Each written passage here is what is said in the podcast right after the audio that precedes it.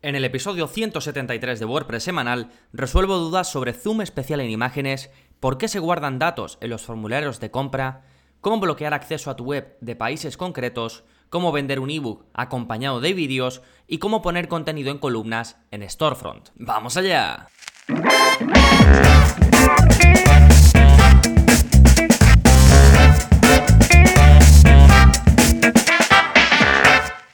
Hola, hola, soy Gonzalo de Gonzalo Navarro.es y bienvenidos a WordPress Semanal, el podcast en el que aprendes WordPress de principio a fin, porque ya lo sabes, no hay mayor satisfacción ni mejor inversión que la de crear y gestionar tu propia web con WordPress. Y hoy vamos a enfocarlo a esa gestión, a esas dudas que te pueden ir surgiendo mientras desarrollas un proyecto, mientras haces o gestionas alguna de tus webs. Así que voy a responder a cinco preguntitas en este episodio que ya toca de preguntas y respuestas. Ya sabéis que estoy haciendo uno al mes. Quizás en agosto haga uno más, que en general veo que, hay buena aceptación. Si os interesa, ponedmelo en los comentarios de iBox, si me escucháis en iBox, que ahí se puede comentar. O si no, pues directamente me lo podéis poner en gonzalonavarro.es barra sugerencias. Ahí ya sabéis que podéis proponer cualquier cosa para el podcast, para el blog, para la zona código, para los cursos, en fin, pero vamos a entrar ya en materia y lo vamos a hacer como siempre hablando de las novedades, que está pasando en gonzalonavarro.es esta semana. Os voy a presentar el nuevo vídeo de la zona código, que ya sabéis que lo saco todos los martes, eh, cada semana tenéis un vídeo nuevo, ya vamos por el 124 y os enseño cómo añadir notificaciones flotantes al menú de WordPress. Lo hacemos sin plugins y con un código muy facilito de seguir. Si no sabéis muy bien a qué me refiero, podéis verlo en mi web, ahora mismo lo tengo implementado, no sé si lo tendré en mucho tiempo o no, pero lo estoy probando. Y básicamente lo que os enseño en este vídeo es a poner pues como una especie de burbujita, como eh, si fuese una notificación, y la pongo encima de un elemento de menú que he puesto en mi menú principal de mi web. He puesto uno que se llama novedades y ahí pongo una burbujita con pues por ejemplo he puesto más 6, como en una burbujita azul con mi color corporativo, pero puedes poner lo que quieras, puedes poner eh, nuevo, puedes poner novedades, puedes poner lo último. Es una forma un poco de llamar la atención a una mm, página de tu web donde tengas contenido fresco, contenido nuevo. Sí, pues bueno, os, enseño a hacerlo, incluso yo lo tengo fijo, pero lo podéis hacer que tenga un efecto como que esté votando, que así va a llamar más la atención todavía. Pero bueno, en cualquier caso, tenéis varios ejemplos de cómo queda en la página del vídeo, que os, que os lo dejo en la parte de enlaces. Ahí os pongo un par de ejemplos de cómo quedaría, ya veréis que es muy fácil implementarlo y ahí lo tenéis. En cuanto al resto de novedades, bueno, tenemos el curso de este mes, estamos con el curso de precisamente cómo crear eh, una plataforma de cursos online con el plugin LearnDash, que ya sabéis que este plugin es uno de los LMS, es Learning Management System o sistema de gestión de enseñanza, pues es de los más populares dentro de WordPress, se utiliza por formadores de todo tipo, incluyendo eh, grandes empresas y universidades y por supuesto también pequeñas empresas o autónomos que quieran crear y vender cursos online de una forma profesional. Es un plugin de pago, pero ya sabéis que viene incluido para descarga, pues, pues por supuesto para que podáis seguir el curso sin problemas. Sí, esas son las novedades que está en la parte de enlaces, pero no dejéis de echarle un vistazo porque os voy a poner muchos más enlaces de todo lo que comente hoy. Ya sabéis que los episodios de preguntas y respuestas suelen venir bastante cargaditos de enlaces porque pues siempre apoyo la explicación que os doy con algún enlace útil para que podáis llevar a cabo lo que os explique o para que podáis ampliar información al respecto. Sí, pero antes de meternos de lleno en vuestras preguntas, vamos con el plugin de la semana, que es para poner una lista negra en Gravity Forms. En el caso de que uséis este plugin de formulario, eh, viene con varias cosas que puedes utilizar para evitar el spam, por ejemplo, el sistema de Honeypot, que es el que me gusta a mí utilizar, pero esto te va a evitar el spam, digamos, eh, masivo, el que se hace automáticamente por bots. Hay veces que se te hacen un spam, digamos, manual, que ese pues es difícilmente evitable porque es una persona escribiendo o copiando y pegando, pero está viendo el formulario, con lo cual no es un robot y se puede saltar el mecanismo de anti-spam. Eh, para estos casos, si ves que hay una empresa, alguien que te está eh, contactando y, es claramente spam, pues lo que puedes ponerlo es en la lista negra. Y hay un plugin súper facilito de, utilizar y de implementar que se llama eh, Gravity Forms Email Blacklist. Y a ver, ellos realmente lo hicieron, en la descripción del plugin pone que ellos lo crearon para bloquear a la competencia, es decir, un poco para que su competencia no viese en el sistema que tenía, la página de gracias, eh, cómo funcionaba el sistema que uno implementa empezando por un formulario de Gravity Forms. Y lo que eh, ellos dicen es que puedes bloquear todas las, digamos, los, los emails que vengan de una empresa concreta. Por ejemplo, si mi competencia es eh, cursosjuanito.com, y a lo mejor Juanito está intentando ver cómo lo tengo yo montado, pues a lo mejor él pondría hola cursosjuanito.com en el campo de email. Que yo lo veo un poco tontería porque podría usar cualquier email de Gmail, que sería lo más lógico, o incluso un email falso o lo que sea. Pero en cualquier caso, yo lo veo más lógica para evitar este spam manual que te digo, y si hay pues alguien o varios que te están haciendo spam, pues simplemente coges la terminación de esa mm, eh, URL o incluso el, email entero y lo añades a la lista negra y de esa forma ya no te van a entrar esos emails que no quieres, ¿de acuerdo? Bien, de nuevo se llama Gravity Forms Email Blacklist. Podéis ver el enlace en el episodio 173 del podcast, en el que vamos a entrar ya de lleno con las respuestas. Y vamos con la primera de Rodrigo, que es sobre zoom especial en imágenes. Me dice, hola Gonzalo, hace unos días te preguntaba por portfolios filtrables en Divi y te cuento que finalmente logré resolver todos los aspectos de la web que me solicitaban. Y de paso aprendí un montón. Usé Stylebot y realmente está increíble el uso que alguien como yo, que no sabe escribir CSS, puede darle. Es de las mejores herramientas que he conocido hasta ahora. Muchas gracias. Me lo pone en mayúscula. Y ahora me dice que aquí viene la pregunta. Te escribo nuevamente para saber si me puedes orientar. Estoy rehaciendo la web, tal, tal, tal, y debo replicar esto, tal, tal, tal. ¿Sabes de algún plugin que me sirva? Ya tengo listo el diseño nuevo en Divi, gracias nuevamente por el curso, y solo me falta esta sección. Quedo atento en caso de que tengas algún dato. Saludos. Eh, vale.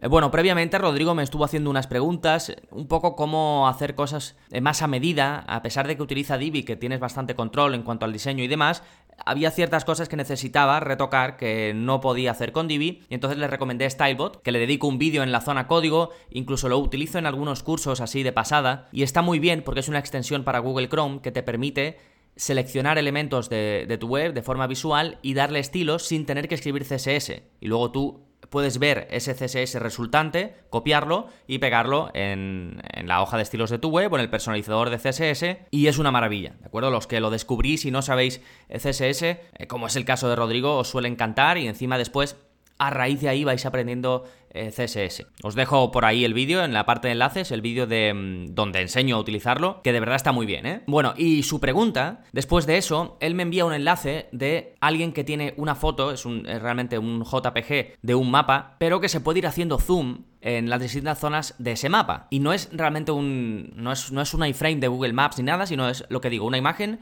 pero que tiene la capacidad de que puedes hacer eh, zoom. Entonces, hay varios plugins que te permiten gestionar el zoom en las imágenes de formas distintas. Y el más popular de ellos se llama WP Image Zoom, que lo recomiendo porque tienes bastantes opciones en cuanto a cómo se hace el zoom, dónde se va a aplicar, en qué, en qué, imágenes, ¿de acuerdo? Así que está bastante bien para estos casos y para otros en los que estéis buscando, eh, digamos, una forma de hacer zoom en imágenes que no sea pues la que venga con tus productos de WooCommerce o porque no tengáis una tienda online o porque lo queréis hacer aparte de WooCommerce o que no sea el que venga, pues si tenéis, no lo sé, un plugin eh, para tener un portfolio o lo que sea. Esto es independiente, es solo para que tú, independientemente de lo que utilices, o si es que no utilizas nada, pues tengas la capacidad de que tu usuario, tu visitante, pueda hacer zoom en las imágenes de una forma concreta y puedes controlar el zoom y demás. ¿Sí? Os dejo por ahí, eh, de nuevo, en la parte de enlaces, os dejo este plugin. Y nos vamos ahora con la pregunta de Jorge, que es sobre datos del cliente guardados en el checkout de WooCommerce. Y vamos a ver ahora a lo que se refiere. Me dice, hola Gonzalo, ¿cuánto tiempo? Espero que estés bien. Yo estoy bien esperando a que llegue el verano. Te cuento que estoy creando una tienda con WooCommerce, pero tengo una duda en los datos de facturación.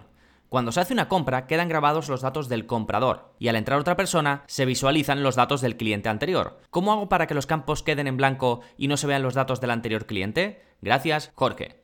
Bueno, esta pregunta la, he puesto porque es bastante común y genera confusión, no solo para, en este caso, un formulario cuando alguien compra en WooCommerce, sino formularios en general de contacto o de lo que sea. Y básicamente Jorge dice que cuando alguien va a comprar en su tienda online hecha con WooCommerce, eh, cuando va a la página de donde tiene que rellenar sus datos, le aparecen los datos del anterior cliente. ¿Vale? Esto, eh, muchos de vosotros os imaginaréis ya lo que, lo que pasa, y esto lo que ocurre es que le está pasando a Jorge. En las pruebas que él está haciendo, el navegador guarda los datos que Jorge había puesto, y entonces cuando va a hacer otra compra, eh, parece que se quedan guardados, pero eso no es que se quede guardado para todo el mundo, se queda guardado en, en su navegador, en el navegador de Jorge, y por supuesto no va a pasar en cualquier otro navegador ni en cualquier otra web, ni a un cliente que le quiera comprar desde su casa. ¿Sí? Esto, si tenéis dudas, Simplemente buscad en Google borrar el autocompletar de los formularios en Chrome o en el navegador que uséis. O borrar eh, mm, formularios guardados en Chrome. ¿sí? Si buscáis eh, básicamente borrar autocompletar o quitar autocompletar de formularios en Chrome o en Firefox o, donde sea, os va a salir cómo hacerlo y así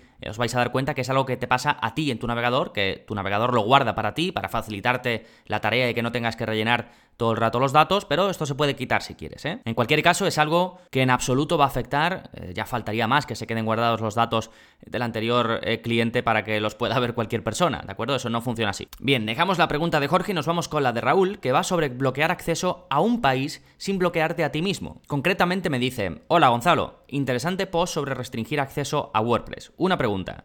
A mí me gustaría que no pudiesen entrar desde España, donde estoy, al menos en dos meses. Luego, que el acceso sea libre. He probado plugins, pero si lo activo me bloquea a mí al entrar en el admin. Y claro está, no quiero eso. ¿Sabes de alguno que me permita bloquear los accesos desde aquí, pero que a mí me deje entrar? Gracias. Bueno, gracias a ti Raúl y sí, hay varias formas de hacer esto y es algo pues bastante común. Una de las mejores maneras de conseguirlo es hacerlo directamente desde tu cPanel, desde tu servicio de hosting. Eh, lo puedes buscar en el cPanel o preguntarlo a tu soporte y te van a indicar cómo hacerlo, ¿de acuerdo? Tienes una, una parte donde podrás, eh, pues esto, bloquear países concretos y puedes dejar tu IP libre. Esta sería una de las formas, si tienes un, un, hosting más o menos en condiciones, pues desde el soporte te van a guiar, incluso pues te lo pueden hacer. ¿Sí? Eh, y si lo quieres buscar tú en el cPanel, normalmente tendrás un apartado de seguridad y ahí tienes varias herramientas, varias opciones, entre ellas pues las de bloquear IPs o incluso eh, poner una, una, en la lista blanca que sería la tuya. La otra es a través de plugins. Me dices que estás usando un plugin. Seguramente, no me indicas cuál es, pero seguramente tenga una opción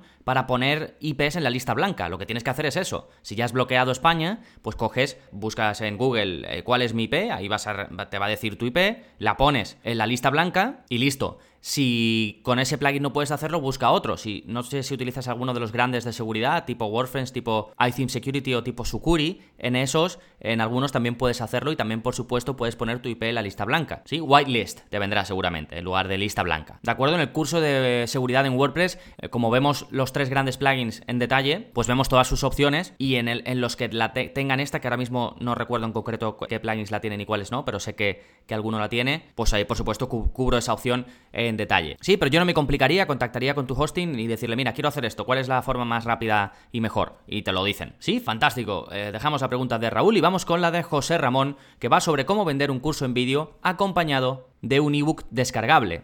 Y me dice, hola Gonzalo, antes de nada, muchas gracias por tus enseñanzas. He creado un curso y me gustaría que me aconsejaras la mejor manera de venderlo. El curso está formado por un libro descargable y vídeos explicativos. He pensado en crear dos productos. Por una parte, solo el manual y por otra, manual más vídeos, con dos precios diferentes. Quiero usar Stripe para los pagos. ¿Qué sistema me aconsejas usar? Estoy barajando Paid Membership Pro con una suscripción de pago único, WooCommerce y EDD. Y no sé si necesitaría algo más para las lecciones del curso. Me encanta tu sistema. ¿Es un secreto o puedes darme una breve explicación de qué usas y cómo lo has configurado? Muchas gracias de antemano y un fuerte abrazo, José Ramón.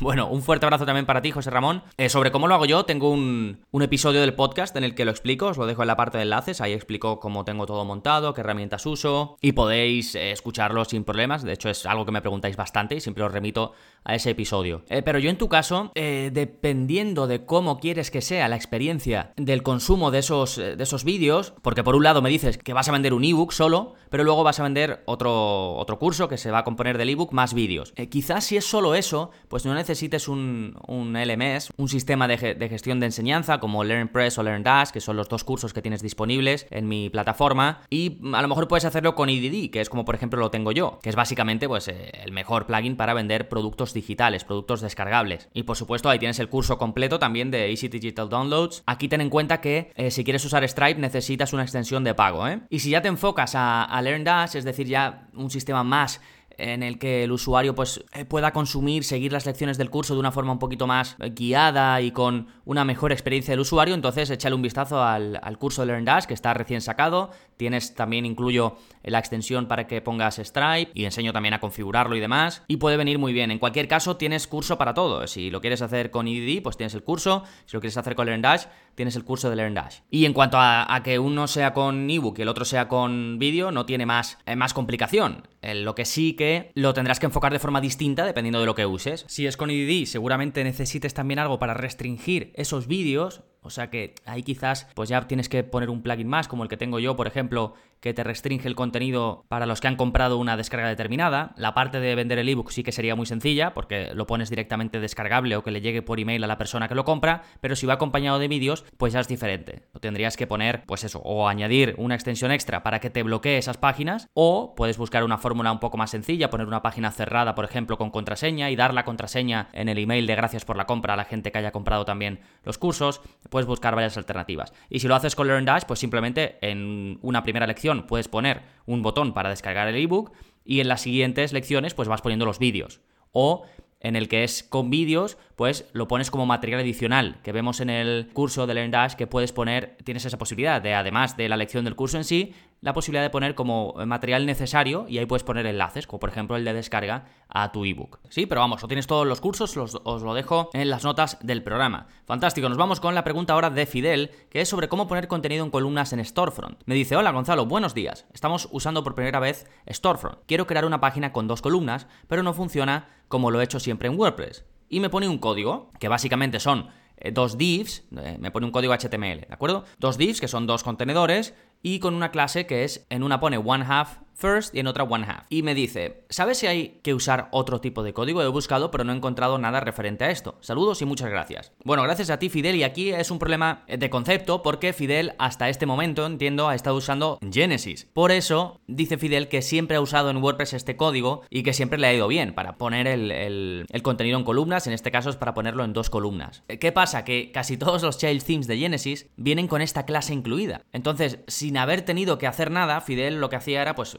tú usaba este código y ya su código, su eh, contenido se ponía en dos, tres o las columnas que quisiese. Pero claro, ahora ha pasado a Storefront, que no es de Genesis, y ha dado por hecho que este código iba a funcionar porque es como se hace. Pues no es como se hace porque, como digo, es algo específico, ¿sí? Entonces, para otros themes, como en tu caso, tendrás que crear esas clases para poder disponer el contenido en columnas. Os voy a dejar vídeos de la zona código en el que explico varias formas de hacerlo, columnas iguales, columnas desiguales, incluso ejemplos concretos de, por ejemplo, cómo crear eh, tablas de precios utilizando columnas. Pero si estás acostumbrado a usar este código, yo lo que haría es cogerlo, que te dejo un enlace de GitHub donde los de StudioPress, que son los creadores de Genesis, lo tienen colgado, tienen colgado este código para poner eh, los contenidos en columnas, simplemente lo copias, lo pegas en tu hoja de estilos, en el style.css del child theme de, de Storefront que hayas creado, y así vas a poder utilizar el mismo código que usas siempre para las columnas. Yo creo que será lo más sencillo si es a lo que estás acostumbrado a trabajar. Así que os lo dejo ahí en las notas del programa y luego, pues si prefieres hacerlo con un plugin, también os dejo un plugin para poner contenido en columnas, ¿eh? Sí, pues con esto quedan resueltas las dudas sobre temas varios de agosto de 2019. Recuerda que para soporte personalizado conmigo puedes apuntarte al área para suscriptores y ahí, pues además de todos los contenidos, los cursos, los vídeos de la zona código, tienes soporte conmigo directamente desde tu cuenta, te, vas a la parte de soporte y ahí me preguntas lo que necesites. Ya sabes que la suscripción son 10 euros al mes, sin permanencia, tienes 15 días de garantía, lo pruebas, todo el soporte, los cursos, los vídeos. ¿Que quieres seguir? Fantástico, no tienes que hacer nada. Y si quieres la baja, pues simplemente me contactas. Oye Gonzalo, que no quiero seguir, te hago la devolución sin preguntas y así nos queda claro que al menos lo has probado y sabes cómo es la plataforma para poder decidir de primera mano. Sí, si estás interesado, recuerda gonzalonavarro.es barra cursos y ahí tienes toda la información y la posibilidad de apuntarte. Así que nada más por este episodio, nos seguimos escuchando. Adiós. Thank you.